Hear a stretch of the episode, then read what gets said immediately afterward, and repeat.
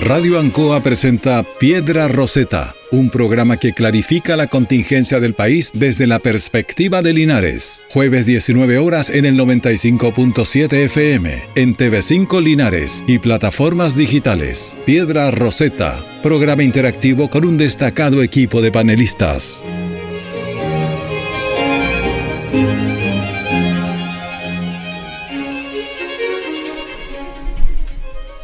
19 horas con 2 minutos. Y ya estamos al aire en la 95.7 Radio Ancoa, la radio de Linares.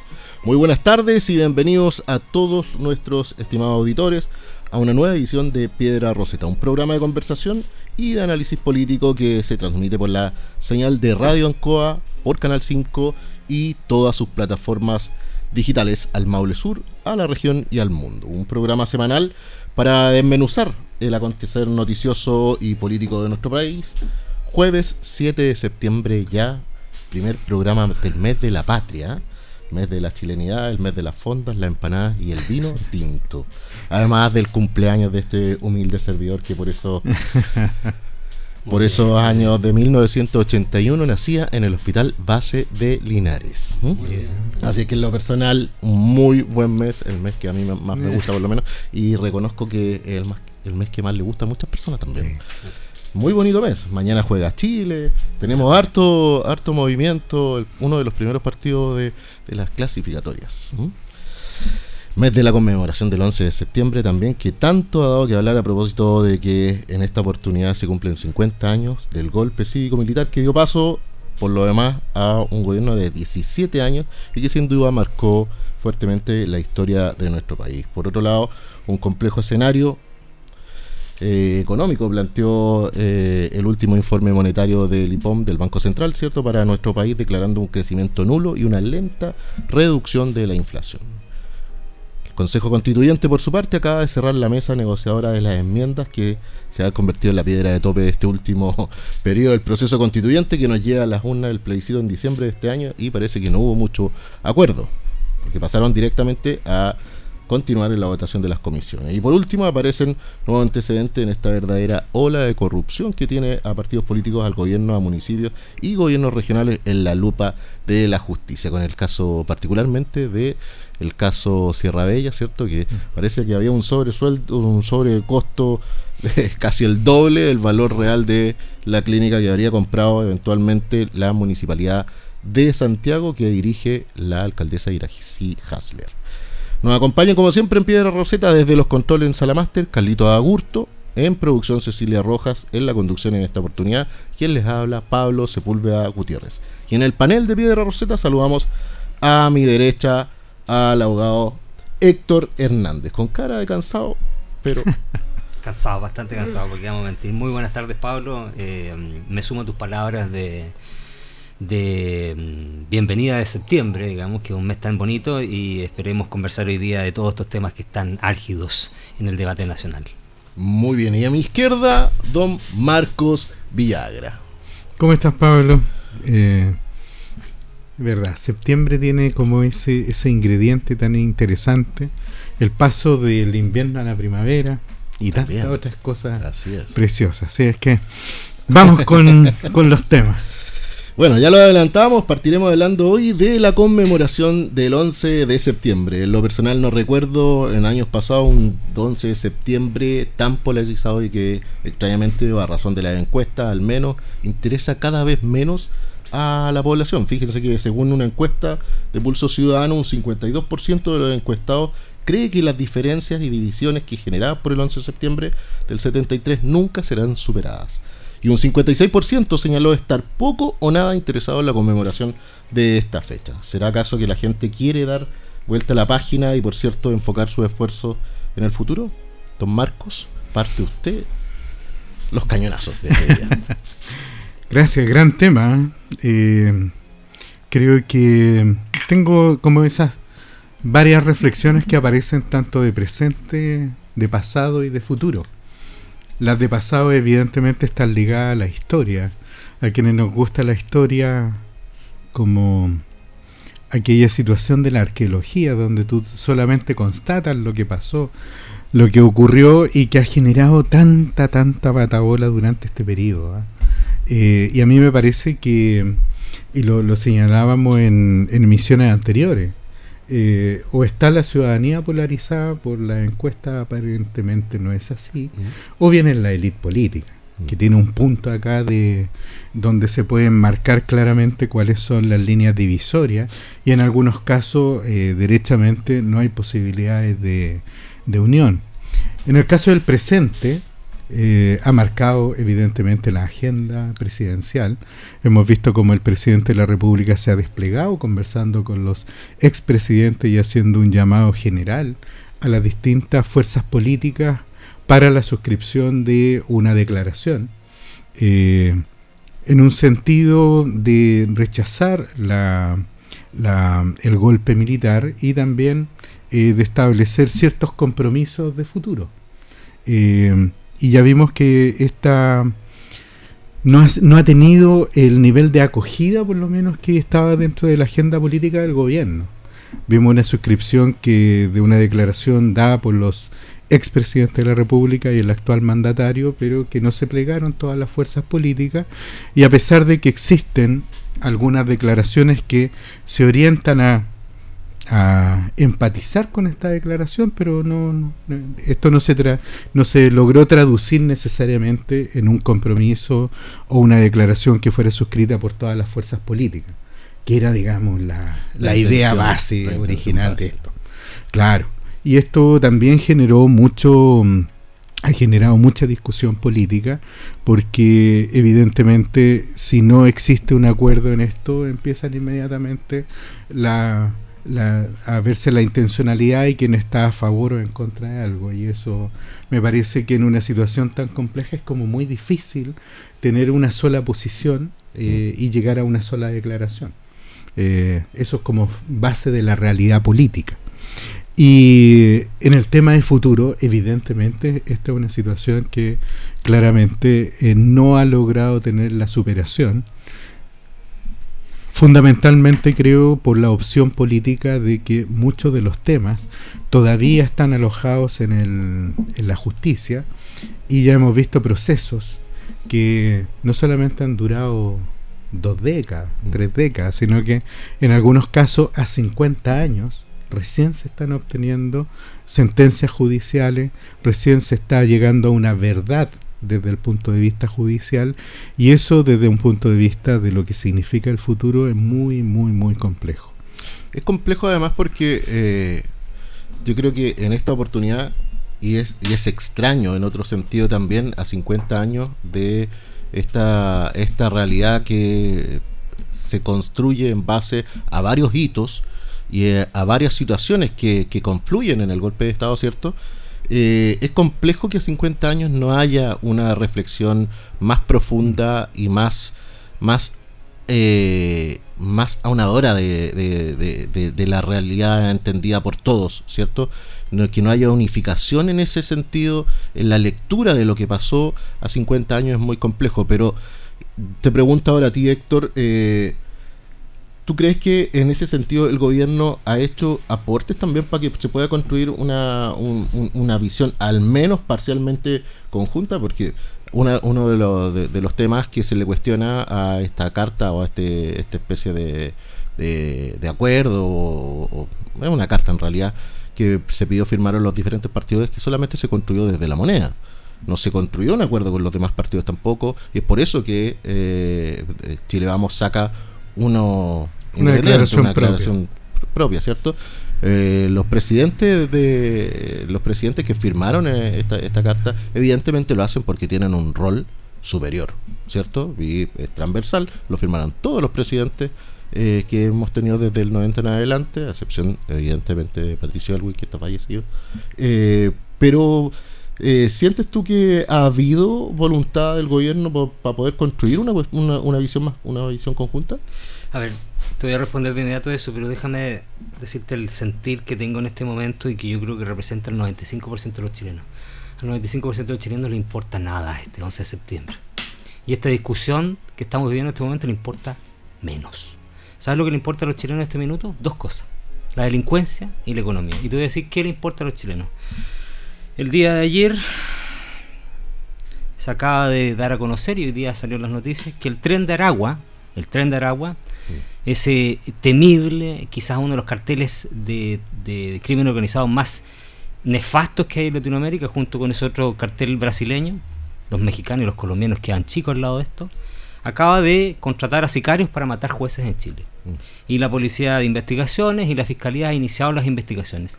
De eso está interesado la gran mayoría de los chilenos, de la delincuencia desatada en este país, de la inmigración desatada en este país que, que está lleno de inmigrantes cometiendo delitos, que todos los días aparecen en las noticias. esta semana los asesinatos en el centro de Santiago, en distintas comunas de Santiago, en distintas partes de Chile, todos eran extranjeros. Yo no tengo nada contra los extranjeros, todo lo contrario. Pero creo que definitivamente lo que están preocupados los chilenos en este momento es de resolver los problemas de la delincuencia que están al galope y de la crisis económica tremenda que estamos. Yo te voy a contar una cosa. Hoy día estuve con dos clientes, por distintas razones. Uno me contaba que en este momento habían en, la, en el sector de la, de la fruta, de 220 eh, contratistas que existen más o menos en un cierto sector, estoy hablando de un sector X, solo hay dos trabajando, de 220. Cada contratista tiene aproximadamente 60, 70 personas a su cargo. Hay dos trabajando, o sea, 120 de un universo de 3.000, 4.000 personas. De eso están preocupados los chilenos. No del 11 de septiembre, por favor, ¿hasta cuándo? Seguimos deconstruyendo lo que este país necesita mirar hacia el futuro. Los chilenos están preocupados del futuro. La discusión de lo que pasó el 11 de septiembre, yo creo que todo chileno ya lo tiene eh, eh, hecha. Yo hoy día conversaba con adolescentes, con jóvenes que me decían que tenían claro que el quiebre de la democracia había sido una tragedia, que la violación de los derechos humanos es una tragedia, pero me decían siempre, ¿por qué se quedan pegados los políticos hablando de lo mismo siempre? ¿Por qué no están pensando en el futuro? Me decían, oye papá, ¿sabes qué? Oye, ¿sabes qué tío? Oye, me dicen, ¿por qué no están pensando en el futuro? Y yo, les, yo movía la cabeza y le decía, porque a una parte de la política le sirvió como negocio durante muchos años este tema de la violación de los derechos humanos. Y lo estoy diciendo con mucha responsabilidad. Profitaron de este tema. Y otra parte, la derecha, ha pisado el palito durante mucho tiempo con el tema de la violación de los derechos humanos en el sentido de que se mantenga en la palestra un tema que solo es un tema ideológico que sirve a las izquierdas y a las ultraizquierdas. Y perdona que lo diga, pero estoy cansado estoy cansado, porque yo creo que en este momento lo que nos afecta a los chilenos en realidad es cómo resolver el problema de la tragedia que vivimos en la precordillera, es cómo resolver el problema de la cesantía galopante, es cómo resolver las empresas que están quebrando. ¿Tú viste las cifras respecto a las constructoras que han quebrado en Chile en este momento? La construcción está paralizada. Entonces yo creo que los chilenos, el presidente de la República, en vez de estar preocupado de eso, en vez de haberle puesto tanto palitos a la leña, al fuego, para levantar este tema que hoy nos tiene crispados, como sociedad debería estar preocupado de la delincuencia y de la economía. Bueno, ahí hay, hay una reflexión que efectivamente se hacen muchas personas, sin embargo, siempre es importante y entender que el rol del Estado también es resignificar el Estado, el propio Estado y la democracia. Es un hecho de la democracia lo que sucedió el 73 y por lo tanto es una reflexión que tenemos que hacer. Eso no, no, no quita que el gobierno, claro, eh, y, tenemos que decirlo de este modo, el gobierno, desde que entró Gabriel Boric a ser presidente de la República, dentro de su gobierno ha tenido dos faros en su bitácora. Primero, el proceso constituyente, el primer proceso constituyente, y luego la conmemoración de los 50 años. Y se ha abocado exclusivamente a aquello. Y por lo tanto ha perdido mucho tiempo. Yo concuerdo contigo, Héctor, que aquí se ha perdido mucho tiempo en revitalizar al país lo que nos dice el Banco Central de que hoy día, este año, vamos a tener crecimiento nulo, incluso podría ser negativo del Producto Interno Bruto, es catastrófico.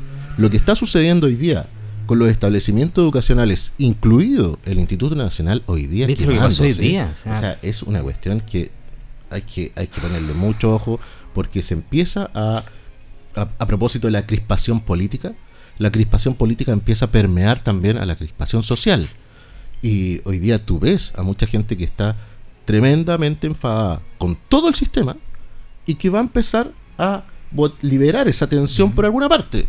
Eh, así como tú lo dices, hay mucha gente que también que hoy día estamos viendo en el campo. Yo ayer conversaba con un amigo que es del sector de Pencahue, que son allá se produce mucha hortaliza y me decía, nosotros estamos colapsados. Colapsados. Colapsados. Quebrado, mucha gente está quebrada. Hoy, día se, se hablaba en el, Parlamento, hoy día particularmente, de un subsidio al pan. Mm. Pero me dicen, ¿y qué sacan con, subsidiar el pan? Si eh, aquí, de aquí en adelante, o, la discusión de las papas, mm. si de aquí en adelante todo va a empezar a subir enormemente. Entonces hay que tener una preocupación. Ahora mi pregunta es, Marco, ¿qué crees tú que va a pasar el día 12 de septiembre? Mm. Cuando ya todo esto se haya terminado, porque no queda nada, a propósito de lo que dices tú, el, yo creo que el, la baja adhesión o la baja preocupación de la, de la ciudadanía por este tema también es, una realidad internacional. O sea, de los convocados por la presidencia de la República o, el Ministerio de Relaciones Exteriores, vienen tres o cuatro personas. Vienen, el más importante, creo yo, el presidente de México, claro, ¿cierto? López Obrador. Y de ahí no hay mucho más. Bueno, Fernández iba a venir sí o sí. Pero mira, eh, pero independientemente de, eso, yo no, no, concuerdo que no sea un tema y, que no se puedan abordar todas las situaciones eh, relacionadas con lo que es el país y el devenir del país. Más aún cuando hoy día tenemos precisamente un clima crispado políticamente, porque antes, digamos, de la generosidad por resolver un tema, está el hecho de decir, no, mira, sabes que hay cosas siempre, y siempre ha habido cosas más urgentes que resolver aquellas situaciones que no son nimiedades y que no son cosas superfluas, como la situación de los derechos humanos. Entonces, eh, digamos, eh, ponerlo en una balanza para determinar qué es lo más importante cuando es, una, es un tema estructural para la nación, y, digamos para la configuración hoy día de, de, un país y de su futuro, me parece que no, digamos, no merece la balanza. Y además porque no es contingente. O sea, estamos hablando de lo que podría decirse, de, de lo que debiera ser una base de la institucionalidad, en lo que estamos haciendo en una definición, en lo que se pide es precisamente que la política tenga esa capacidad resolutiva que se ha echado mucho de menos en este periodo. Y yo en ese sentido creo que la generosidad, así como lo hablábamos eh, en, la sesión pasada, la falta, digamos, de que aparezca el concepto de la reconciliación, eh, de que efectivamente demos un paso más allá y que esta agenda aparezca desconectada de lo que significa hoy día los elementos contingentes, también deben llamar a la reflexión. Algo está pasando que nos impide resolver temas que son de suyo importante y que no necesariamente tienen que estar ligados a la contingencia. Es preocupante la situación de la delincuencia, de la violencia desatada, de los problemas, efectivamente. Yo creo que nadie lo ha tirado para el lado. Y en segundo lugar, la situación de carácter económico. A todos nos pega y para todos es difícil eh, asumir y resumir cómo el país va a lograr salir adelante. Pero digamos, eh, también si uno va mirando no solamente cifras, sino que las políticas que se están haciendo o cómo funciona el sistema para resolver estos problemas, también yo creo que hay un llamado en la política a que tiene que activarse. Y no es solamente esto, imagínate, esta situación que tú señalabas de eh, los subsidios al PAN llega a ser una... No sé, está, está dentro de lo, de, lo más simpático del anecdotario del mm. último tiempo. Ahora, si apunta a un problema? Sí, efectivamente. El precio del pan está en su pico histórico. Pero ¿qué, ¿qué va a significar eso? Después van a aparecer otros que van a decir, mira, en vez de subsidio, ¿por qué no fijamos el precio del pan? Y, y, si no fijamos el precio del pan, bueno, hagamos otra medida donde el estatismo nuevamente va a, va a empezar a aparecer y vamos a tener después que estar por resolver problemas contingentes en algunos casos vamos a tener un problema de marca superior como los que estamos enfrentando en la actualidad. Déjame hacerle el contrapunto, por favor, a Marco, porque creo que estás equivocado en un aspecto. Yo no estoy eh, bajándole el perfil, ni comparando, eh, ni, ni tratando de empatar los aspectos respecto de... No, no en realidad, eh, como tú dijiste, quitándole la relevancia al tema de eh, la responsabilidad que tiene el Estado de Chile frente a la violación de derechos humanos. No, porque el Estado de Chile le ha dado la relevancia, Marco, desde el año 90, desde la Comisión Rettig, donde se reconocieron las violaciones de derechos humanos. Desde ese minuto en adelante, el Estado de Chile ha respondido a esto. Comisión Rettig, Comisión Balig 1, 2 y 3, pensiones de gracia, pensiones de subsistencia, becas especiales para los hijos de los detenidos desaparecidos y personas violentadas en sus derechos Pero tú fundamentales. acabas de decir que todo eso Re- había sido una forma de profitar, no como una reparación. Para algunos sectores ha sido una forma de profitar. ¿Qué? Y eso no lo digo yo solamente, Marco. No, pero y la gente te se digo- da cuenta de eso, porque te voy a decir dónde está ese, ese- el, el profitamiento de aquello. En las miles de personas investigadas por la Contraloría General de la República y los tribunales de la República que eh, han recibido pensiones de gracia sin haber sido violentados en sus derechos humanos. Y eso no lo estoy inventando yo, está en los tribunales, está en la prensa y eso lo conoce la gente. ¿Qué más? Subsidios y beneficios en materia de salud, en atención psicológica. reconocimiento público del hecho. Y más de 200 personas pagando por sus condenas por los delitos de los tribunales y presos, y muriéndose presos. Entonces, no digamos que el Estado de Chile y que los cuatro o cinco presidentes que han habido hasta antes del señor Boric, el presidente Boric, no le han dado la relevancia al tema de los derechos humanos, se la han dado. Y habíamos avanzado de tal manera en Chile hasta conseguir una especie de consenso, incluso eliminando el feriado del 11 de septiembre, logrando una especie de reconciliación entre los chilenos.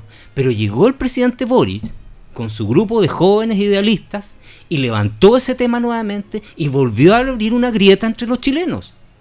Porque no me digas que fue la derecha la que levantó ese tema. Fue la izquierda extrema del Partido Comunista del Frente Amplio, liderada por el presidente Boric, que levantaron ese tema y que tienen crispada la sociedad hoy en día. Es que Ellos el fueron. 95% no está crispado. Ellos tú. fueron. Ellos fueron. Es que por eso te digo, o sea, el argumento es si el 95%, Al no está en- 95% no le interesa, Marco, que No, es distinto. pero está no te estoy diciendo que no. Es que la sociedad está crispada, está molesta con este tema, Marco, porque la sociedad está preocupada de otros temas. Yo no estoy diciendo que no le. A ver, me me- no entendiste lo que dije. Dije, un- una cosa es que no le interese para el futuro del país y otra cosa es que no esté afectada por esto. Está afectada por esto, pero no le interesa para el futuro del país porque está viendo que Chile cada vez tiene menos empuje, cada vez tiene menos energía para salir adelante. Porque cada vez la situación económica está más afectada, está más compleja, cada vez la violencia y la delincuencia está peor. Lo que pasó hoy día en el, Instituto Nacional es un ejemplo de lo degradado que está nuestra sociedad. Que ni siquiera estemos, o sea, que el Instituto Nacional, con la relevancia que tenía en la historia de Chile, otra vez se incendie por culpa de 30 jóvenes, donde la política, las autoridades educacionales, la Municipalidad de Santiago, Carabineros no sean capaces de identificarlos.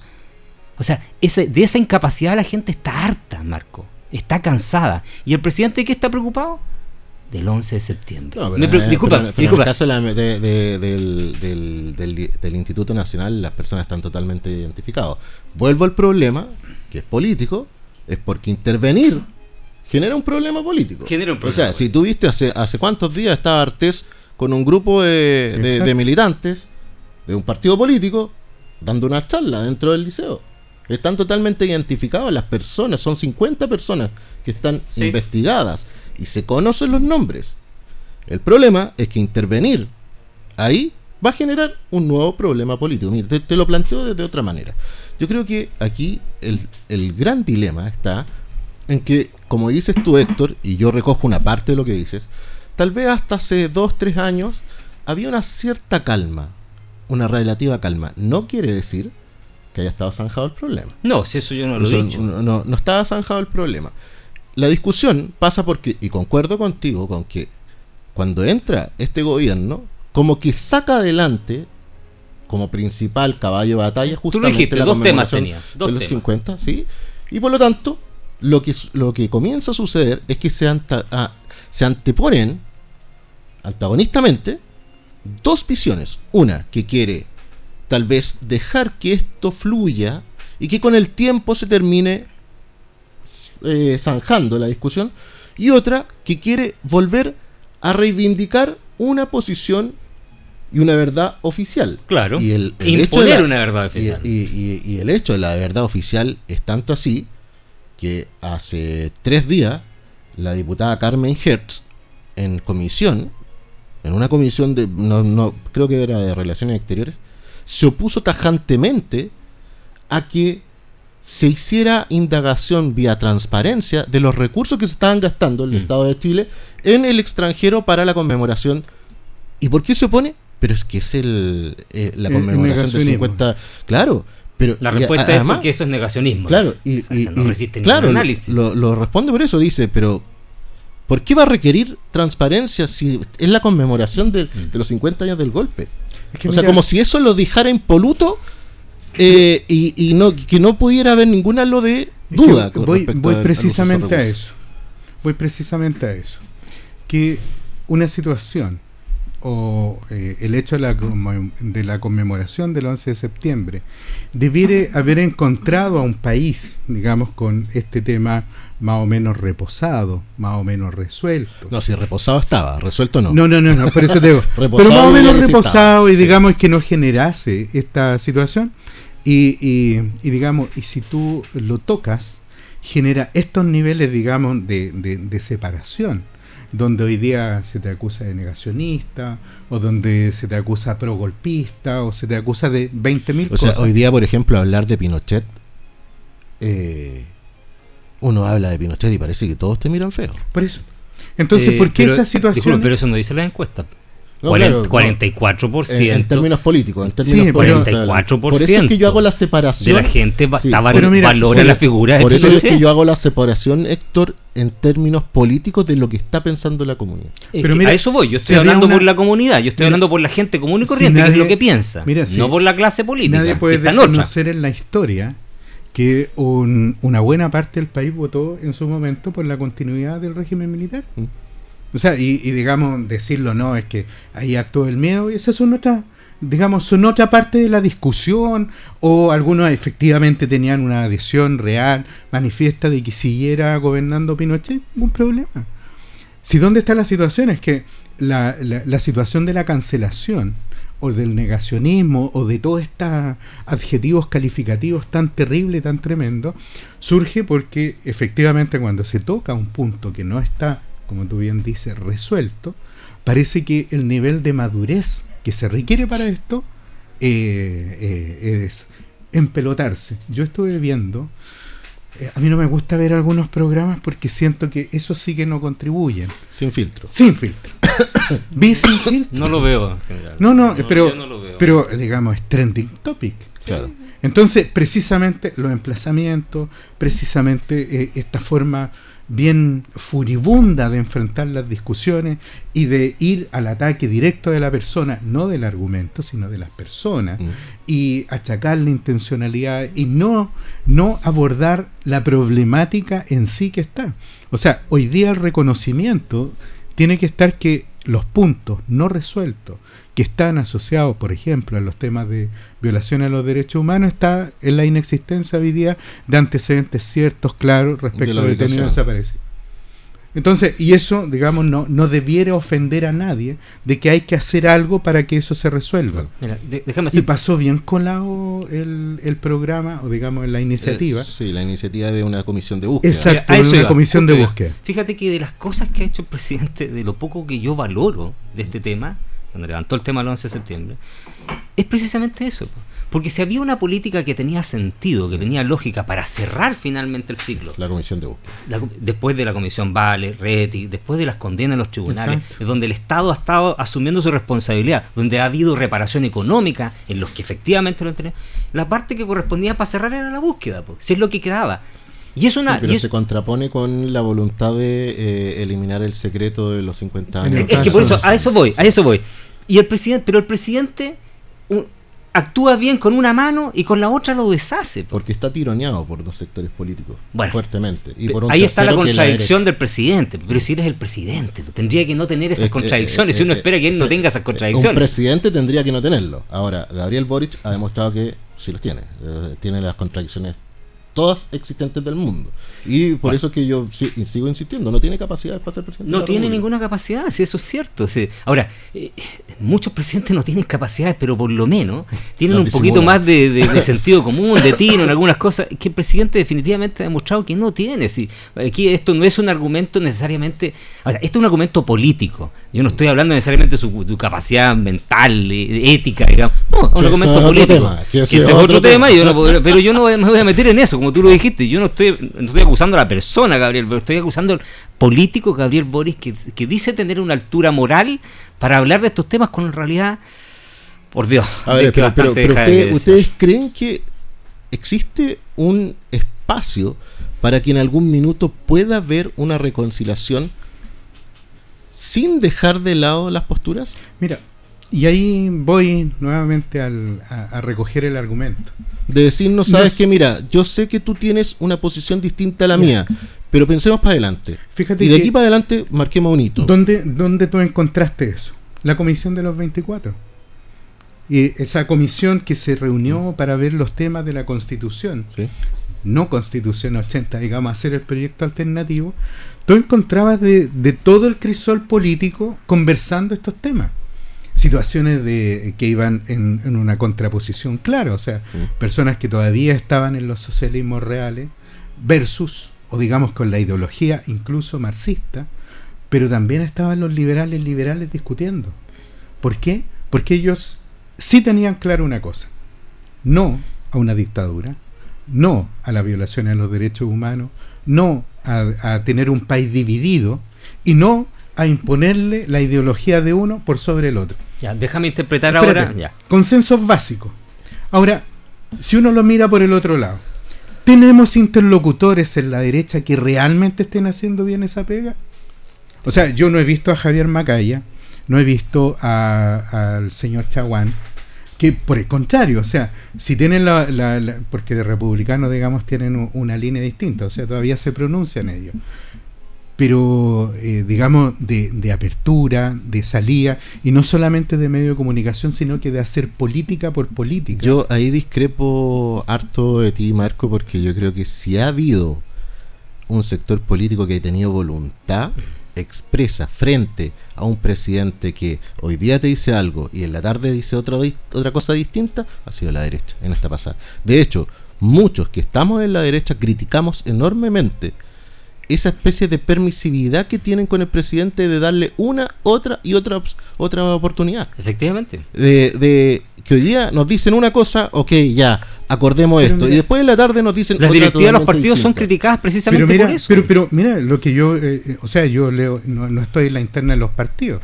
pero sí tengo claro que si un presidente de partido está firmando una declaración para hacerle un contrapunto al presidente de la República, o a la agenda de gobierno y señala que él es el responsable de la, de la violencia política, ¿realmente estamos contribuyendo a que esta situación fluya? ¿Y qué le respondió el presidente? No, no, pero te estoy diciendo, pero por eso te digo, o sea, si vamos... Pero uno esperaría la altura moral del presidente. Sí, es que siempre, por eso te digo, o sea, estamos realmente, o es eh, porque yo solamente escucho aquí que el problema es el presidente Gabriel Boric. Pero tenemos realmente. el problema es presidente y sus dos conglomerados. sí, sí, pero tenemos, tenemos digamos, de al frente también, en las coaliciones políticas de derecha, políticos a la altura y que estén hablando realmente esos temas. Imagínate que a propósito de... Que nosotros no estamos gobernando, se está gobernando la izquierda, Marco. ¿A quién le corresponde la responsabilidad de conducir, dirigir adecuadamente a este gobierno? A este gobierno que está... Sí, pero la, oposición hace un papel de acompañamiento. Pero no puedes acompañar cuando no hay una política clara, pues si no hay nada. Ahora, la carta que sacó la, la presidencia pudo haber sido fácilmente consensuada antes, por ejemplo. Estamos de acuerdo. Mira, si yo. Si yo el presidente se manda una declaración en España, inventa una declaración. no, pero no si esperes que diciendo, la, derecha lo acompañe en. Pero si yo no te estoy diciendo únicamente que. que, no si traen, y si traen a Baltasar Garzón tampoco. Y si, traes y si le, y condecoras a Baltasar Garzón, más A ver, pero déjame hacerte el punto respecto a la. No, eh, pero, eh, déjame hacerte el punto respecto a la. De, de, de dónde viene esto. Porque, a ver.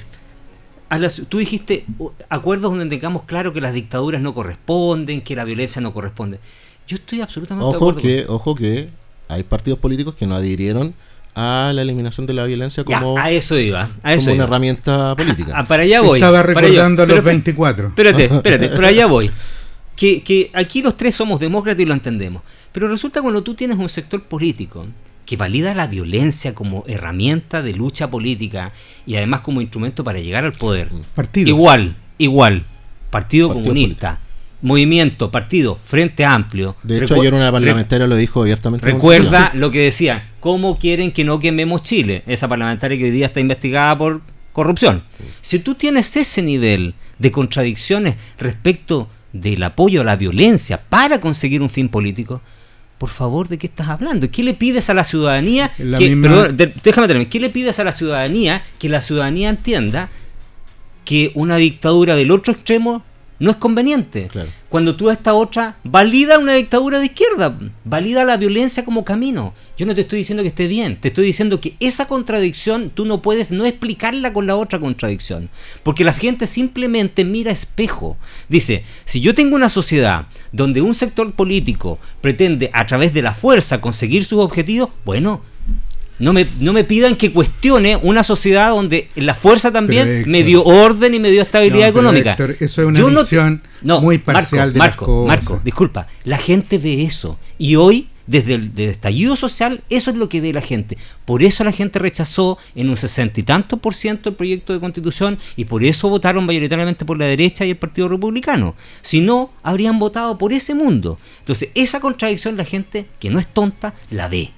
Y esa es la situación que tiene hoy el país crispado en, esta, en este momento y harto, vuelvo a insistir, con que la discusión siga girando en torno a eso pero y no a los problemas volvamos- reales de la volvamos ciudadanía. un poquito a.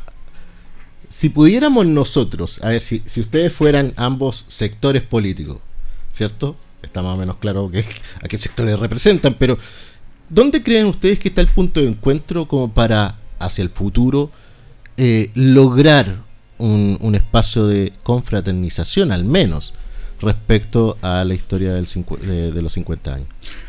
Mira, y yo solamente para resolver el tema. El tema de la violencia no solamente está alojado en la izquierda como tú lo quieres plantear. Hay sectores de derecha que validan la violencia también como método de acción política. Eh, mencióname uno institucional en este momento que lo Ah, valide. es una institucional. Fíjate que hay personas que todavía no condenan los golpes de Estado. Pero es que me estás hablando de sectores políticos, no de personas individuales, porque no me vas a hablar, ponte tú, de, de Pérez de Arce. Ya, él es un Claro, ejemplo. porque- porque Háblame a- de movimientos institucionales. A- a- acuérdate que los partidos el Partido Comunista institucionalmente pero- valida perdón, la pero- violencia pero porque apoya a Cuba, a Nicaragua, a Corea del Norte. ¿De qué Oye, estás hablando? durante muchos años, durante muchos años hubo negacionismo Pero, en Marco, una derecha que hoy día es democrática. Sí, pero es que esa derecha es democrática hoy día. Pero por eso te digo, entonces, pero no es solamente, por eso te digo, no es solamente alojar la violencia en un sector de la izquierda.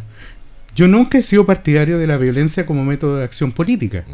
Y el hecho de que se esté pidiendo hoy día que se condenen los golpes de Estado, Pero, a ver, pero ¿de quién quieres hablar? ¿Quieres hablar de republicanos? Yo no represento republicanos. Pero tú pero quieres por hablar lo de mismo yo no represento al Partido Comunista, entonces Pero por eso, es Yo que- te estoy diciendo, yo no es que tú lo que el traes a Partido colación. Republicano, yo no conozco que el Partido Republicano avale la violencia. O sea, perdón, te lo pueden decir de otra manera, pero todavía si hay alguien que habla o un grupo político que habla de pronunciamiento militar está alojado ahí. Pero, pero, Sí, eso, eso es cierto. Marco. Entonces, eso es cierto. entonces mira, sí, pero dentro, yo creo del que mismo, par- nosotros dentro del mismo republicanos condena la yo no- violación de derechos sí, humanos. pero hay algunos, así como dentro del Partido Comunista puede haber otros que te digan que no a la Sí, violencia. lo que pasa es que hay que, hay que separar un poco también. Claro, y sí. yo creo que se confunde el hecho del pronunciamiento militar, cívico-militar del 73, del golpe de Estado, con lo que sucedió Después, posterior. son cosas ¿cierto? distintas. Yo lo he con la violación de los derechos humanos. Son Yo dos creo cosas que distintas. mira, sí, yo creo, por eso es que yo los quería llevar a esa discusión, pero parece que ya Sí, no van a ir. No, vamos, vamos, Sí, vamos yo a esa creo que hay un consenso, es que es aquel que está referido a la violación de los derechos humanos porque es un, un consenso que es transversal. Desde Absoluto. el partido más de derecha hasta el partido más de izquierda, yo creo que todos eh, convenimos que no se puede dar nunca más un hecho que constituya violación a los derechos humanos eh, por actores del Estado, porque así está- definido, ¿cierto? Mm. Pero, Por agentes del Estado, y- y claro. por, ag- por agentes del Estado, y, y menos aún que eso sea la vía para llegar al poder. Yo creo que ahí ya hay un consenso claro porque es transversal. Ahora, la validación de por qué llegamos a esa situación, que es la, la- la discusión, porque siempre se habla de 50 años y deberían ser 53, ¿cierto? Porque este problema empieza el 70. Ah. Ya a fines Incluso de los antes, 60, y uno puede ir a incluso- fines de los incluso 60 antes. empieza ya un, Antes, un- sí. un proceso, yo venía escuchando hoy día en la radio, que esto que a propósito de lo que hablábamos del Instituto Nacional, yo venía escuchando la radio, la radio Bio Bio, y un, un- un auditor llama a la radio y dice, oye, esto yo vivía al frente del Instituto Nacional y esto es lo mismo que pasaba el año 69. Exacto. Es lo mismo que pasaba. Se está repitiendo la historia. Por lo tanto, yo creo que es hacia ese punto en donde tenemos que transitar todos, buscar los puntos de encuentro y entender que vamos a tener visiones distintas en otros temas y entender que democráticamente tenemos la opción de verlo de, manera distinta. Yo te lo puedo decir de esta manera. Yo no tengo problema en un gobierno conservador de derecha. Ningún problema. Cero problema. Ahora, es distinto cuando tú te quieres hacer cargo de una historia que es compleja y oscura. Pasa lo mismo con, el, con los regímenes comunistas. Yo no tengo problemas, digamos, con el Partido Comunista, pero sí con una visión totalitaria que el comunismo puede establecer dentro de un país. Eso no. Porque en mi ideario, la libertad de las personas, la dignidad de las personas son los dos elementos fundamentales sobre los cuales se construye un país. Las demás situaciones que pueden estar eh, liberalismo más, liberalismo menos, estatismo más, estatismo menos, son situaciones que las van a ir marcando situaciones propias de la historia. Pero, bueno, la, idea de las libertades también esperaría yo que fuera un tema de consenso, pero a mí me da la impresión que el Partido Comunista particularmente no es un partido que atienda las libertades. Y no, precisamente, no, entiende la realidad eh, individual de las personas, sino que habla siempre del colectivo. Y, ponte a pensar, mira, ponte a pensar a propósito de la muerte de, de Telier hace poco. ¿Recuerdas tú que Camila Vallejo fue elegida como presidenta del Partido Comunista? Fue elegida presidenta del Partido ah, Comunista. Sí, y el colectivo, y el dijo, colectivo que... dijo que no. Sí. El Comintern. Eh, o sea, todavía quedan estructuras de, de, de, un, de, un, de un modelo socialista por eso trancado con la si democracia. Es para ello, si es para ello, digamos, te hace feliz, perfecto. Solamente que ese modelo no se imponga para el lado.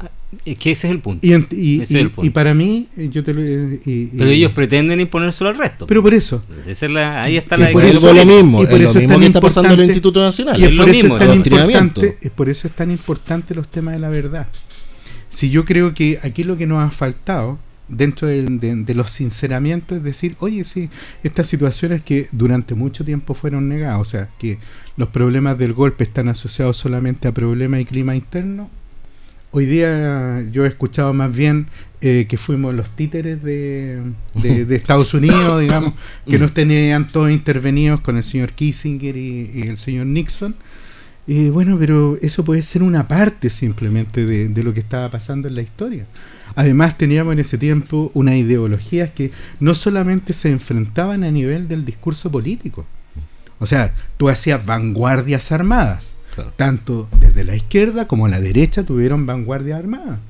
Y ahí no había una discusión necesariamente de si eso validaba o no, lo claro. Mm. O sea, los dos estaban destinados aquí, se, se, asesinaron comandantes en jefe del ejército, aquí también hubo asesinatos políticos, y no solamente a nivel de alta esfera política. Entonces, todo ese clima de violencia, todo el clima que estaba asociado a que la política no daba una solución a los problemas, no solamente problemas contingentes del país, sino que al modelo de sociedad que queríamos, yo creo que eso es lo que hizo crisis. Mira, déjame hacerte un comentario. Lo que pasa es que finalmente para llegar a un acuerdo, Pablo, del que tú nos, nos, nos, invitas a, buscar ese consenso, eh, desafortunadamente hay un sector político que pretende de otro una especie de arakiri así como los japoneses cuando se suicidaban y se enterraban esa, esa espada, ese sable, no recuerdo una, una especie de flagelación pública absoluta mm. y espera eh, no solo eso, un arakiri, luego espera una especie de penitencia, luego espera una especie de genuflexión, luego un camino por el desierto, camino por el desierto, luego de eso eh, desnudarse frente a todo, o sea, literalmente espera una derrota completa. Y luego de esa derrota completa, sin asumir que puede haber habido múltiples razones para lo que ocurrió el 11 de septiembre y, cómo se generó el golpe, sin asumir eso, sino que un sector político de este país se entregue renuncie completamente a lo que piensa el Partido Comunista. Entonces, cuando tú tienes esa forma de ver las cosas respecto del otro, es muy difícil encontrar el consenso. Porque por otra parte, la derecha, vamos a decir, la centro derecha, ha dado muestras bastante importantes durante mucho tiempo, y ahí sumo incluso a Cas. Porque una cosa es decir y otra cosa es hacer. Uno puede decir muchas cosas, pero la gente se conoce cuando hace.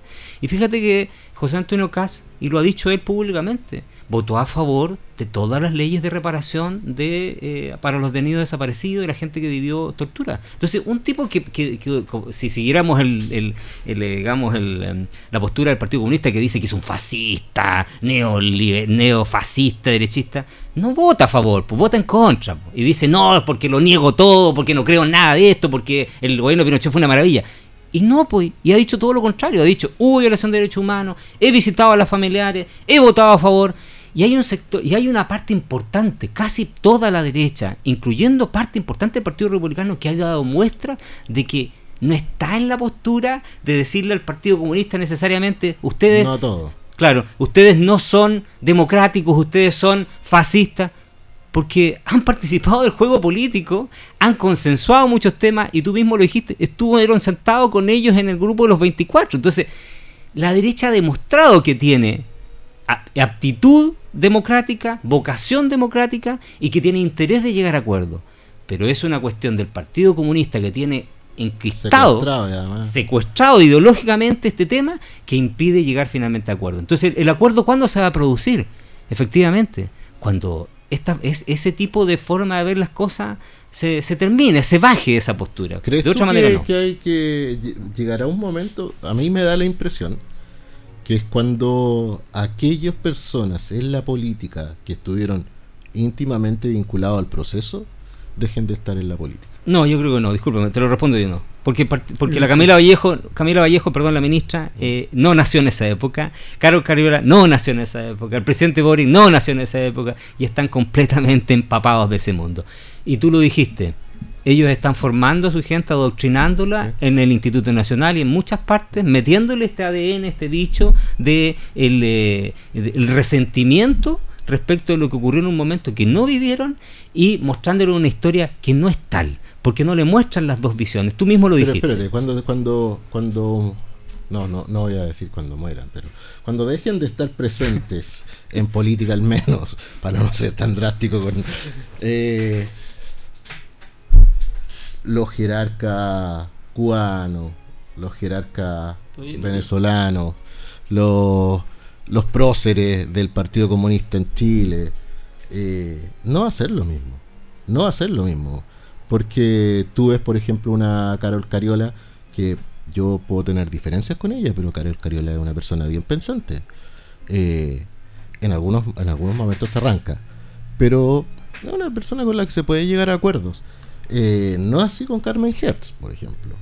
No así con... Eh, no voy a nombrar a muchos más porque son varios los que fueron víctimas también. Es que yo creo que hay un tema. De, del, del, gobierno militar. Entonces, hay una, más allá de una genuina posición política, ellos tienen un resentimiento.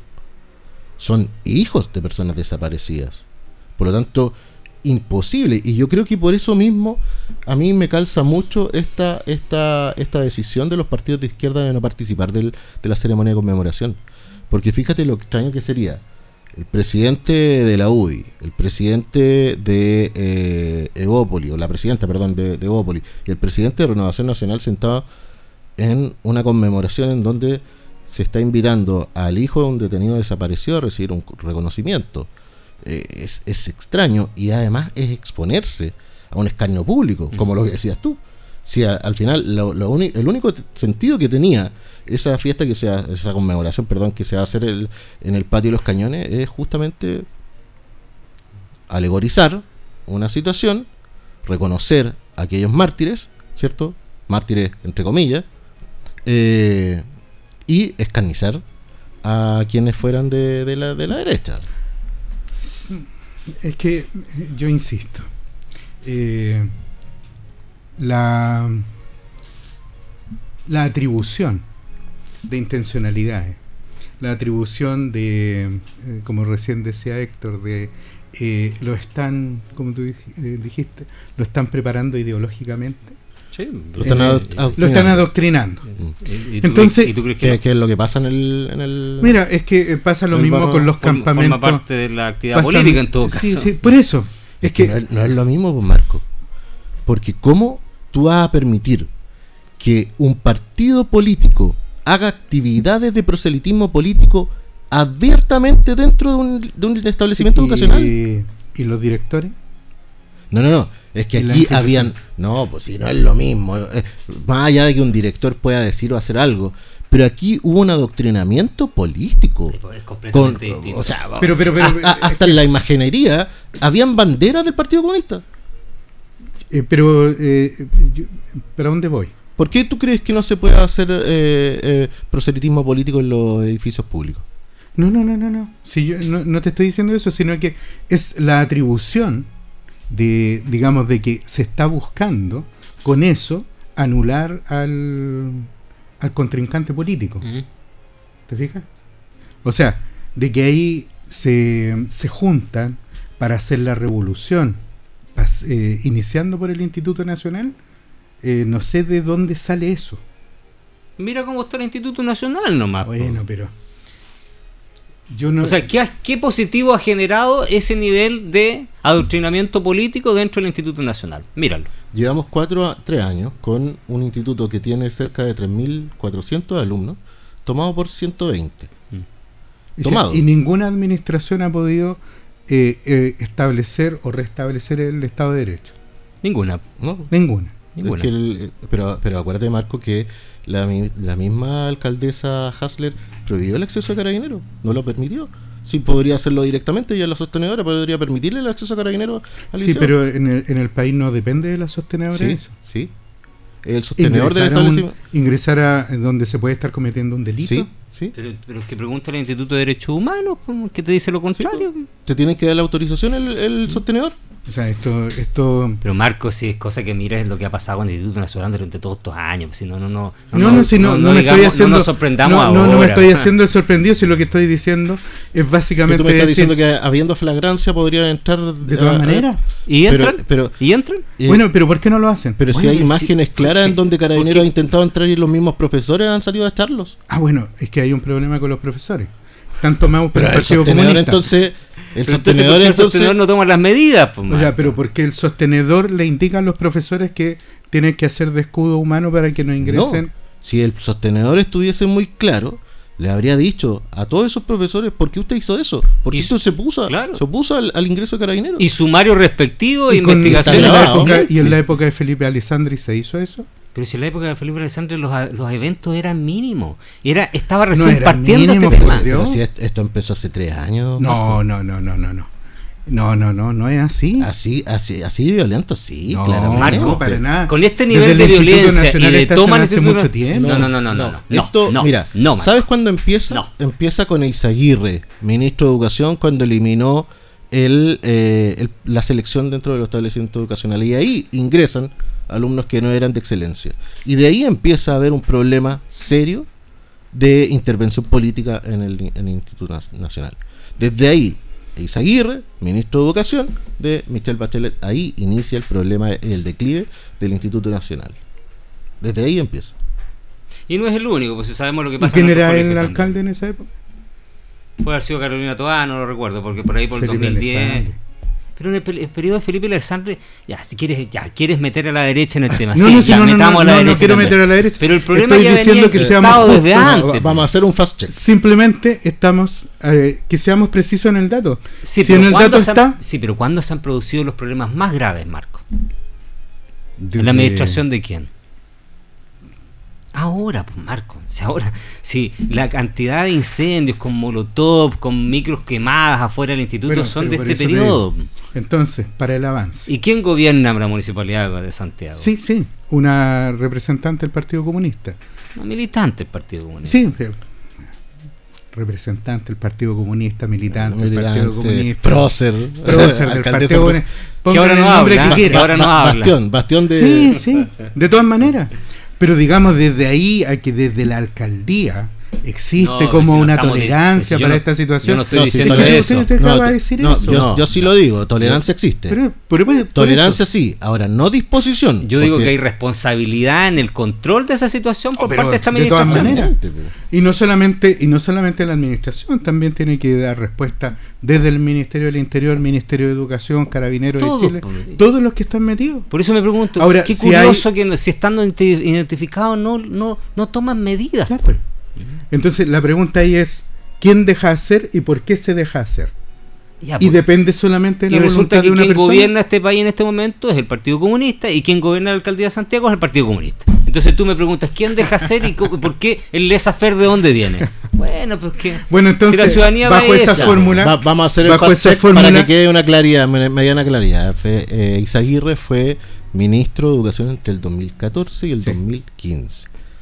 Alessandri fue eh, alcalde de, eh, al- de Santiago. Santiago. entre el 2017 y el 2021. Ya. ¿Y quién estaba en esa época? Carolina Toá. Carolina Toa. Sí, lo hemos dicho, lo hemos dicho. Mochati lo ha es- dicho varias veces, Mochati que nos escucha. Y que no es un gobierno. Saludos a Mochati. Saludos a Mochati. Y que no es un gobierno, digamos, que estuviera ideológicamente compartiendo esos temas. Bueno, el ¿Por qué, PPD, en, ese momento el PPD comenzó toda la debacle del sistema. ¿no? Yo también situo, yo situo la debacle Mira, del- bajo esta del- fórmula- del no sistema le meter educacional en ese Partido periodo. Radical. porque ahí mira. terminamos- Bajo esta fórmula, bajo esta fórmula, todos los partidos de derecha que en algún minuto apoyaron al gobierno militar, incluyendo próceres que hoy día no se pueden tocar, como Sergio Nofrejar, ¿Y por qué no se va a poder tocar?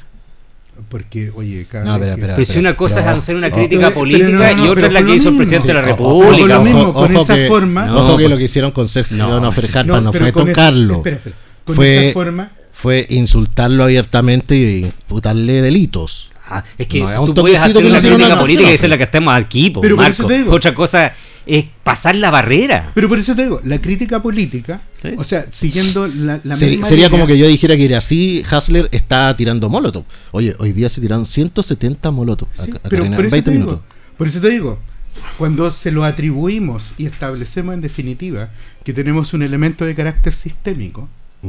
o sea, desde la primera autoridad hacia abajo, y que es responsable. De permisividad, claro. Claro. Pero eh, si esa es la crítica que hacemos. pero si Hay de que permisividad. el presidente de la República es- Pero si el Entonces, presidente es la, misma situación que si tú Pero Marco, si el presidente de la República Pero validó, déjame- déjame el el el- tema. el- validó que se saltaron los torniquetes Pero del eso metro. Eh, eh, y eso no es ya, permisividad. Pero- no, no, pero te estoy diciendo, bajo esa misma lógica, ba- bajo ese mismo argumento, quienes estuvieron durante el gobierno militar, mientras se detenían, desaparecían y torturaban personas, también son responsables de No, es que hay una, hay una diferencia porque el presidente lo hizo frente a las cámaras. Se saltó un torniquete frente a las cámaras.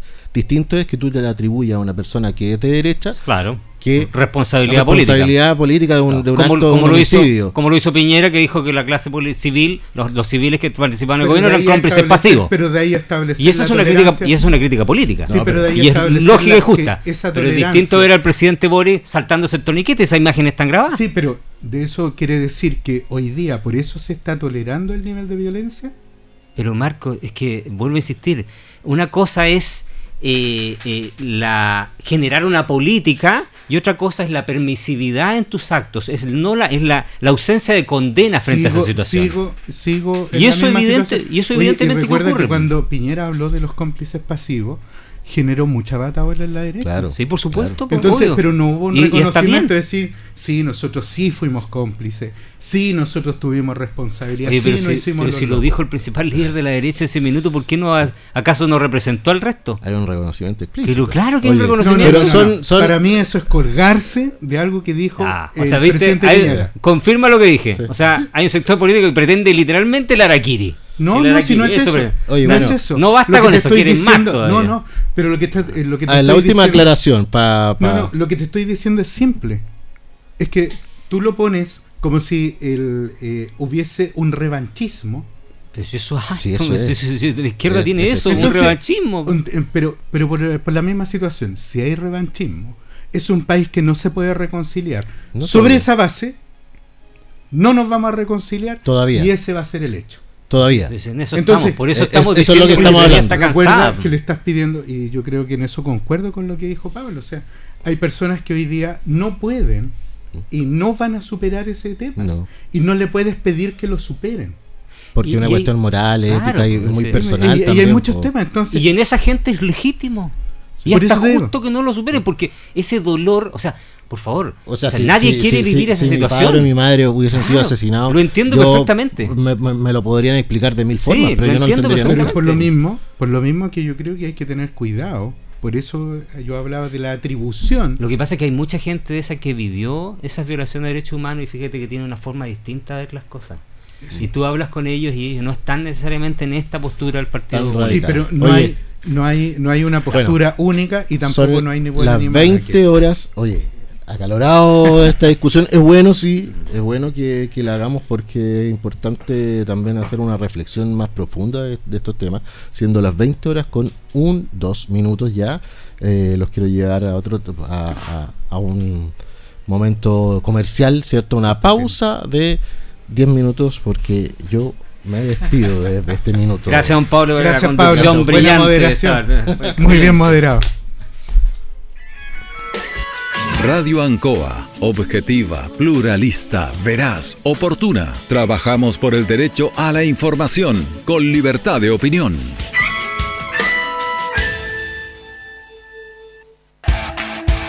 Ruta 2000. Muévete rápido, cómodo y seguro. Muévete con la calidad de Ruta 2000, la flota más grande de la región. Súbete a un Ruta 2000, la mejor opción. Rapidez, seguridad, cordialidad. Ruta 2000. Llámanos al 73 2 21 2000. 73 222 2000, 73 222 2001, 73 233 0911. Prefiera Ruta 2000. Ruta 2000. Elígenos porque simplemente somos los mejores. Brindo por Gas Maule que tiene más duración. Asegúrate este 18 con el gas de la región. Solo hasta este domingo 17 de septiembre, lleva tu cilindro más carga de 15 kilos por solo 50 mil pesos y de 45 kilos por solo 130 mil pesos. Pídelo ahora al 800-800-980.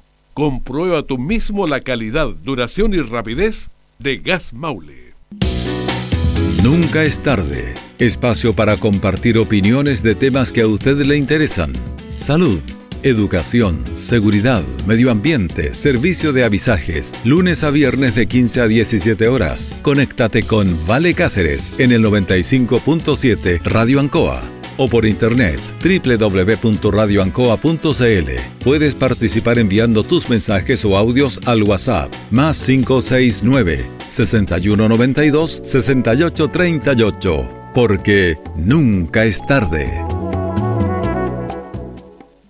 A 50 años del golpe de Estado, encontrémonos en la convicción de que la democracia hay que cuidarla siempre. En 50.cl podrás conocer distintas actividades gubernamentales y ciudadanas y juntos y juntas reflexionar sobre nuestro pasado para mirar hacia el futuro. Que la esperanza, la justicia y el futuro se asomen por los balcones de Chile. Infórmate en 50.cl. Acuérdate del futuro. Democracia siempre. Ministerio de las Culturas, las Artes y el Patrimonio. Gobierno de Chile. Bienvenidos a Clínica Macromédica, centro de salud que le entrega una amplia gama de servicios en cómodos espacios, consultas médicas en variadas disciplinas, laboratorios para exámenes generales y específicos, escáner, radiografías, salas de espera, cafetería, estacionamiento. Clínica Macromédica, en Brasil 572 Linares. Atiende de lunes a viernes de 8 a 19 horas y los sábados de 8 a 13 horas.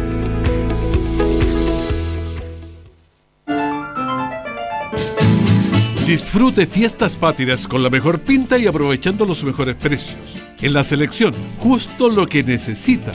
Toda la ropa para hombres, mujeres y niños. Chaquetas, camisas, pantalones, vestidos, blusas, faldas, jeans, zapatos y mucho más. Vea su completa variedad de colores, diseños únicos para usted. La selección. Max Jara 244 entre Freire y O'Higgins. Somos el corazón de Chile y hemos vivido muchas emergencias en nuestra historia regional. Invitamos a las 30 comunas a seguir prefiriendo comprar local para ayudarnos entre todos. Los maulinos tenemos la virtud de levantarnos una y otra vez. Unidos lo lograremos. Si eres maulino, prefiere, compra, comparte, únete y ayuda a nuestra gente. Hoy más que nunca. Yo prefiero el Maule, con todo el corazón. Llegó septiembre. ¡Ay, qué alegría, qué emoción! Gánate esta parrillita con el mejor gas de la región. En este 18, Gas Maule te regala una parrilla equipada con cilindro, carga de 15 kilos y una caja de 5 kilos de punta costilla Campo Noble. Para participar, solo debes hacer tu pedido al 800-800-980 y seguirnos en nuestras redes sociales oficiales de Gas Maule.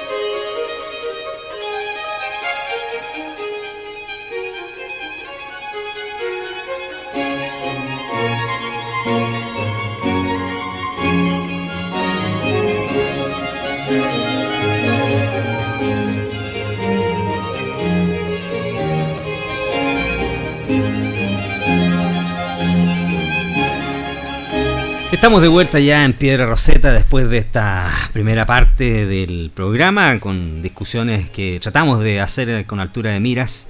Somos responsables de lo que cada uno decimos, por supuesto. Las opiniones vertidas en este programa son de exclusiva responsabilidad de quien las emite. Eh, y nos despedimos también de don Pablo Sepúlveda, que va a rauda a unas celebraciones familiares, así es que le deseamos eh, buen, buen retorno a su hogar. Bueno, pero como la situación del país también está cruzada por otros temas, eh, la situación económica también es un tema. En específico, eh, los últimos eh, antecedentes a propósito de la situación económica relativa al crecimiento, que la CEPAL en un informe que sacó hace dos días atrás señala que solo tres países en, toda Latinoamérica van a decrecer o, por lo menos van a tener crecimiento cero. Haití, Chile y no recuerdo el otro país, que en el continente eh, digamos, latinoamericanos a sacar a Estados Unidos y Norteamérica, excepto esa parte de Norteamérica, eh, no tendrían crecimiento. Eh, la cantidad de empresas que están quebrando y la situación específica de nuestra región nos obliga a hablar de la situación económica y de cómo el gobierno la está enfrentando y que yo creo que también se cruza un poco con lo que pasó con la delegación provincial de Linares a propósito de un video que ando dando vuelta también respecto al cual ah. podríamos hacer algún comentario pero eh, que también me imagino tiene algún alcance respecto a la situación de cómo se va a enfrentar la crisis eh, económica que se nos viene a propósito de las cosechas, de las plantaciones, de la siembra, de las cosechas y también de la reconstrucción en nuestra región del Maule. Marco. Los temas macro y micro. Temas macro y micro. En el tema macroeconómico, efectivamente, hay una voz de alerta muy profunda respecto de lo que se denomina el PIB tendencial, o sea, la capacidad que vamos a tener para crecer hacia el futuro y cuáles pueden ser aquellas actividades económicas que pueden establecer un impulso para que el país siga creciendo.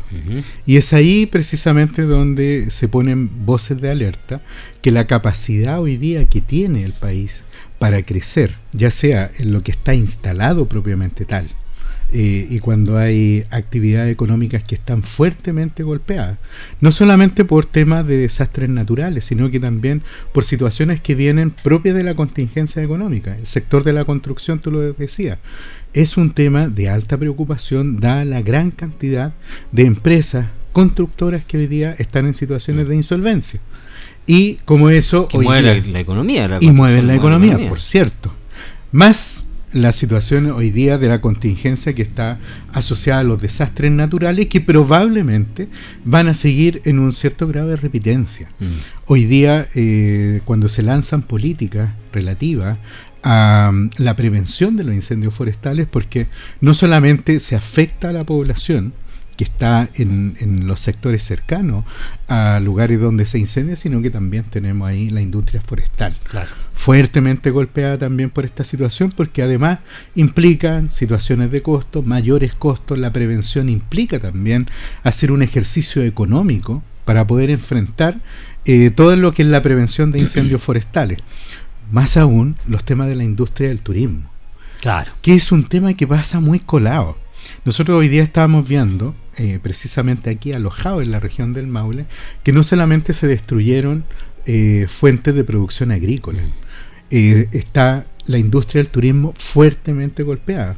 O sea, hoy día no hay ni siquiera una invitación para que el turismo en el sector de la cordillera o en algunos casos de, la costa que era importante. Exacto. Micro pequeño pero era relevante para esa gente que vive de eso. Y de hecho en, en una economía como la nuestra acá en la región, del, Maule, que depende mucho de la mm. estacionalidad. Así es y la, nuestra estacionalidad también implica que eso es, esos sectores económicos hoy día están enfrentando con una incertidumbre tremenda el tema.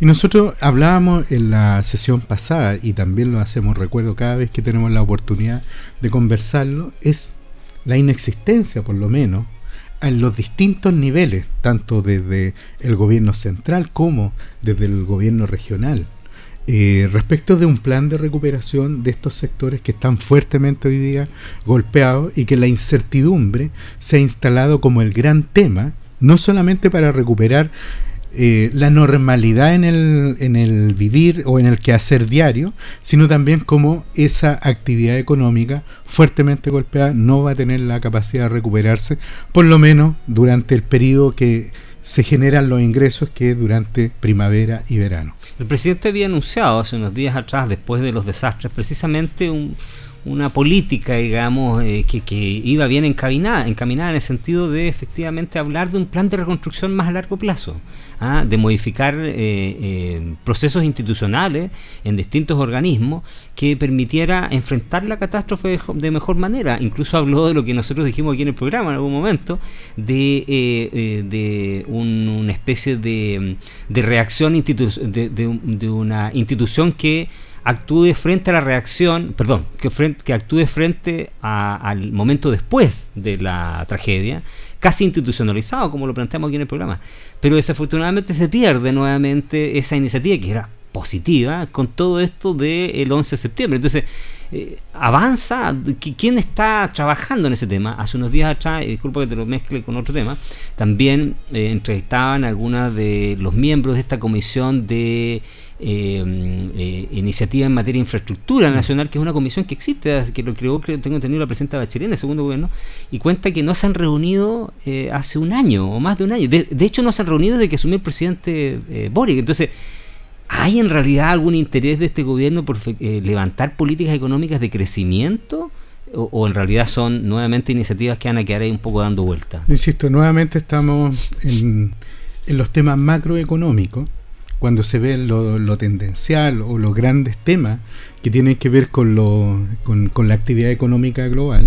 Pero si nos vamos a lo micro, en lo micro yo creo que estamos con eh, un déficit bastante importante. O sea, hoy día cuando se está hablando, por ejemplo, de subsidiar ciertos bienes de consumo, ya tenemos un problema micro ya que está apuntando. estamos demostrando. Exacto, directamente al bolsillo de las personas. Y muchas personas se pueden preguntar hoy día, bueno, ¿por qué esta política micro no se traslada también a otros elementos que son fundamentales? La reactivación económica de la pequeña y microempresa en ciertos sectores y que eso tenga una agenda clara. Y no solamente, como lo hemos dicho, a través de la concursabilidad, mm. sino también del establecimiento de catastros claros eh, respecto de eh, políticas que sean sumamente focalizadas para que se puedan recuperar ciertos sectores de la industria o ciertos sectores de la actividad económica que hoy día generan ingresos directos a las personas. Yo estaba pensando lo que ocurre con los eh, cultivos familiares. Mm donde eh, personas que tienen un pequeño eh, pedazo de tierra y lograban levantar eh, cultivos de arándanos, cultivos de frambuesa y, y hoy día están en una situación claramente desmedrada. Entonces, ¿cómo hacemos que la política efectivamente desde el punto de vista macro, que tiene que ver con los grandes incentivos económicos, puedan llegar efectivamente a políticas que impacten directamente al bolsillo de las pequeñas y medianas empresas, micro, pequeñas y medianas empresas, que son las grandes fuentes de los ingresos del país. ¿Dónde está hoy día esa situación? Y a mí me parece que no está claro, por lo menos en los anuncios económicos, nunca llegamos como al detalle o al mm. nivel de detalle que permitan decir sobre la base de este plan, vamos a lograr obtener una reactivación económica en este punto. y desde ahí ir construyendo hacia la política macroeconómica. Es que yo estoy convencido que efectivamente eso se debe, que coincido contigo, a que este gobierno no tiene un plan en esa materia, no tiene ni un plan macroeconómico definido eh, nunca lo tuvo y lo armó a matacaballo a medida, después del fracaso del proceso constituyente, porque su plan económico estaba supeditado a eso. Recuerda que lo dijo el ministro Boris cuando mm. era su secretario, secretario general de la presidencia, si no me equivoco. Jackson. Jackson, perdón. Eh, que todo el programa estaba supeditado al eh, éxito de ese proceso constituyente. y por lo tanto menos va a tener un plan económico micro, digamos. y eso me lleva a la segunda pregunta cuán responsable es este gobierno de la situación eh, primero de la sensación económica, después del ambiente económico, que ya es más objetivo, y tercero, de eh, la capacidad para empujar la actividad económica, porque eh, si efectivamente solo dos países o tres países, uno de ellos es Venezuela, es esa dictadura de Venezuela, y el otro es Haití, que sabemos muy bien qué es lo que le pasa, van a decrecer y todos los demás países van a crecer es porque el problema está aquí, pues no está no, es un problema de, necesariamente la actividad económica internacional. Entonces, ¿cuán responsable de esta situación es este gobierno? Y ahí eh, llamaba atención, liderazgo en materia económica. Ahora, los liderazgos son sumamente complejos. Construirlo eh, en materia económica cuando tú no tienes la capacidad de convocar. Y en este sentido yo creo que es muy importante establecer, como te decía, planes que le hagan sentido a quienes deben desembolsar los dineros para poder invertir. Fíjate que a mí me llama mucho la atención que teniendo... Ese es el quid de todo esto. la confianza que puede tener alguien que tiene el dinero y le dicen invierta aquí y teniendo y precisamente que eso vaya acompañado precisamente de políticas que estén muy focalizadas mm. para resolver aquellos problemas de quien por ejemplo tiene un emprendimiento turístico y hoy día no tiene vías de conectividad o simplemente no tiene las comunicaciones abiertas para que pueda por lo menos decir, oye, lleguen acá, que ustedes van a tener alguna conexión con la civilización o, la, o un centro urbano sobre el cual puedan eh, rápidamente resolver los problemas el liderazgo eh, político y el liderazgo en materia económica tienen que conversar y no solamente estar concentrado en los grandes temas, en la macroeconomía, sino bajar a la parte micro. Yo creo que uno de los grandes problemas que generó la situación eh, de, de, los convenios eh, que estaban alojados en fundaciones es que precisamente permitieron o se invisibilizó algo que era muy importante, que es el trabajo con las organizaciones de base.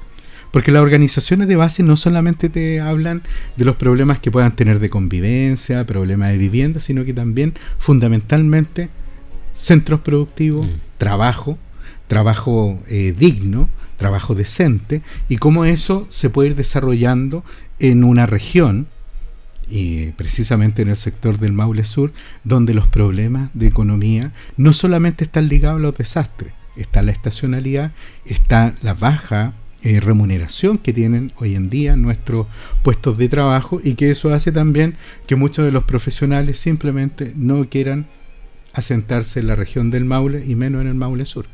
Bueno, hace unos días atrás también salió otra información, sumémosle otro ingrediente a, este caldo que estamos tratando de mover a ver si se calienta un poco para poder eh, tener algo positivo, digamos eh, respecto del el endeudamiento que tiene Codelco. Codelco tiene en este minuto y anunció un endeudamiento sincero eh, de 19 mil millones de dólares.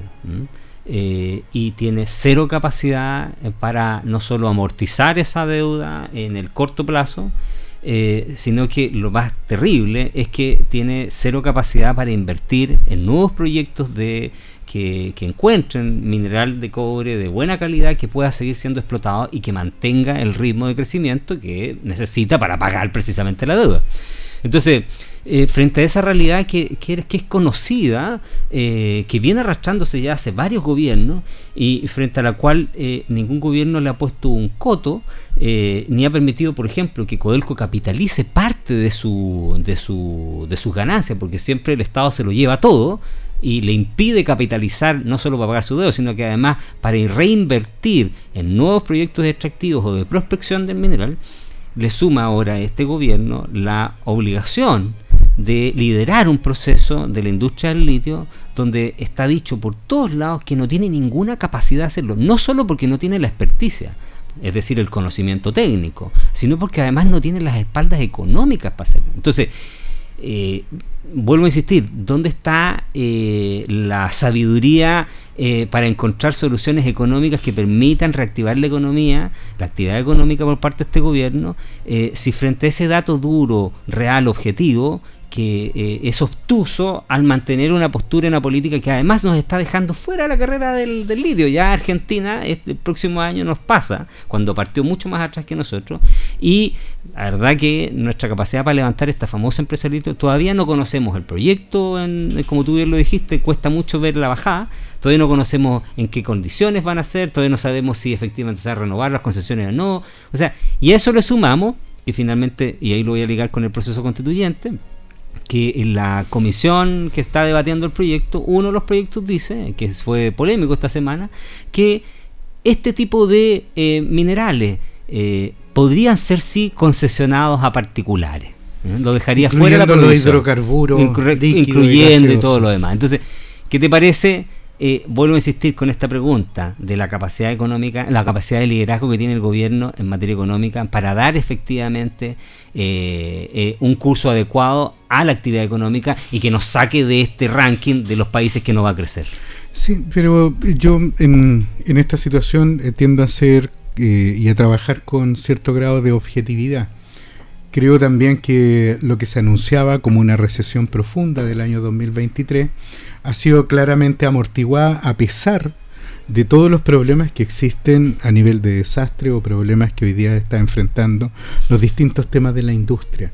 ¿Y por qué eh, yo creo que es importante que hoy día nuevamente vuelva el realismo y la mesura al tema económico? Porque hemos visto que los temas económicos en muchos casos han vuelto simplemente a los temas de, del cuerpo C, el cuerpo C, eh, o el E. El E. El E del Mercurio. Eh, y de diarios especializados. Y el tema económico realmente debería ser el caballito de batalla que debiera tener nuestra clase política. Mm. Fíjate que... fue lo que dije al principio de la, intervención del programa, digamos. En la claro, pero además de eso, era porque... Eh, imagínate, yo recuerdo cuando aparece Alejandro Foxley mm. con, el, ministro con el presidente con el presidente Elwin, Alejandro Foxley traía un equipo muy bien preparado, muy claro, hacia dónde debía dirigirse la política económica y no solamente establecer, digamos, eh, puntos respecto de, o, digamos, marearse con los mecanismos.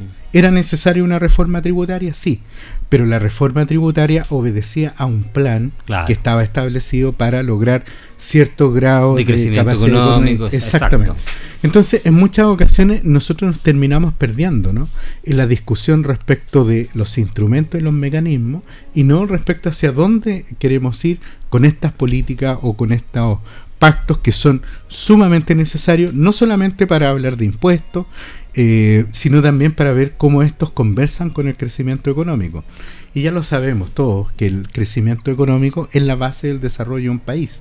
Solamente que tú tienes que hacerlo con un trabajo que también vaya de la mano, con hacer justicia, con hacer eh, equidad en la distribución de los recursos y en la ganancia. Pero para eso tiene que haber necesariamente un acto convocante, responsabilidad y liderazgo. Mira, yo aquí, como dice, como decía Einstein, si tú siempre utilizas el mismo camino para obtener un resultado, no pretendas obtener un resultado distinto, siempre te va a dar el mismo. Por lo tanto, yo creo que aquí, definitivamente, y, y por eso a veces yo soy un poco eh, digamos, grandilocuente, puedo resultar un poco grandilocuente y, y, puede trasuntar en mí un poco de desazón respecto de lo que estoy viendo de la situación económica y el destino del país, porque tú observas que eh, haciendo eh, lo mismo durante mucho tiempo nos fue bastante bien. Cuando dejamos de hacer eso e innovamos en cosas en, y, cambiamos el enfoque, que tú bien lo decías, que era el crecimiento económico, y nos cambiamos a un carril distinto, que fue igualitarista, el país comenzó su debacle. Y cuando hablo de debacle, eh, no, quiero, eh, no, lo estoy diciendo porque yo sea laraco. Es cosa que tú mires los indicadores económicos, las cifras de este país y que escuches lo que dice el extranjero de nosotros. Mira los programas de la televisión extranjera, mira cómo nos, ven hoy día. Y todos te dicen, bueno, Chile era, bueno, Chile era el país más, pero ahora no lo es. ¿Qué le pasó a Chile? Eh, y cuando entrevistan a los especialistas chilenos que van a otros países y les preguntan, ¿qué le pasó a Chile? ¿Por qué Chile dejó de crecer? ¿Por qué Chile destruyó su modelo económico que era el que le había permitido mayor desarrollo que ningún otro país en Latinoamérica? ¿Qué les sucedió a ustedes? ¿Por qué se pegaron un tiro en el pie? Y, los extranjeros en esos países te preguntan, ¿Por qué ustedes reniegan de un sistema que les permitió crecer de manera como ningún otro país en el continente lo hizo? Entonces, por eso yo a veces soy, de esa, soy tan grandilocuente en tratar de denunciar que si seguimos haciendo ahora esto mismo que estamos haciendo, no vamos a conseguir un resultado distinto. Y por eso también celebro cuando hay sectores políticos que son capaces de decir que hay que bajar impuestos. Y por eso a mí no me sorprende la propuesta en el, Consejo Constituyente de eliminar el impuesto a la primera vivienda. Porque en el fondo, si tú quieres volver a ser atractivo a este país, tienes que darle incentivos, tal como tú lo dijiste, al empresario para invertir. Pero también a la persona común y corriente, tú, yo, el vecino, para que sepa que a lo mejor que va a tener una posibilidad de tener un aliento económico que le permita estar más desahogado para precisamente destinar ese dinero a invertir. ¿Ah? Porque la gente no necesariamente se la va a comer, lo puede invertir, puede proyectar en el futuro. Y eso es algo que desafortunadamente no vemos en toda la clase política, solo algunos están planteando y creo yo que es el camino que hay que seguir. Yo creo en esa parte, eh, tomando lo que tú decías de, del Consejo, que es lo último, que nos quedan dos minutos. Y del Consejo yo creo que el error, nuevamente, que se está cometiendo, así como se señaló mucho respecto del proceso anterior, eh, de que se estaba constitucionalizando todo, mm. creo nuevamente que estamos constitucionalizándolo todo. Eh, y la constitución no puede ser ni programa político, ni programa de gobierno, ni declaraciones, ni, digamos, el lugar donde se tienen que ir a asilar eh, ciertas ideas respecto de cuál va a ser la política tributaria. Creo en los principios, creo eh, que deben establecerse las cortapisas, las limitaciones, pero de ahí establecer a la regulación de impuestos específicos a nivel constitucional es muy complejo. Y esa parte a mí me, me, genera el, digamos, el desconcierto frente a lo que puede provocar. Porque hay, si, hay situaciones disruptivas es el tema de la eliminación de, de las contribuciones, mm. que puede ser una muy buena eh, política pública desde el punto de vista tributario por ley. Mm. Ningún problema. Que se discuta donde tenga que discutirse, se vea lo bueno, lo malo, si es positivo o no, pero si lo pone en la constitución, podemos tener el problema de que se rigidiza tanto el sistema económico y tributario que finalmente vamos a estar después en un bolsillo que va a ser muy difícil de salir. Yo coincido contigo, solo para cerrar, que creo que esos temas son para una ley, no son para constitución, pero eh, el sentido de la iniciativa está correcta. Hay que hacer cosas distintas, porque si no en materia económica vamos a hacer uno más del montón. Y bueno, con esto, estas últimas reflexiones, eh, damos punto final a nuestro programa. Eh, esperamos que este debate que siempre tratamos de hacer con altura de mira y, y, con pasión a veces, también le sirva a usted como reflexión en su casa en una semana más eh, aquí en Piedra Roseta. Don Marcos, muy buenas tardes. Nos veremos, nos escucharemos eh, en la otra semana aquí también en Piedra Vamos a estar en las puertas del 18. Así, que, así que esperemos que el panorama esté mucho más tranquilo. Más tranquilo. Con, esa, con ese deseo de buenas venturas, nos despedimos para la próxima semana aquí en otro capítulo más de Piedra Roseta. Muy buenas tardes. Radio Ancoa presentó Piedra Roseta, análisis de la actualidad y la importancia de conocer el nuevo orden. Informarse es vital.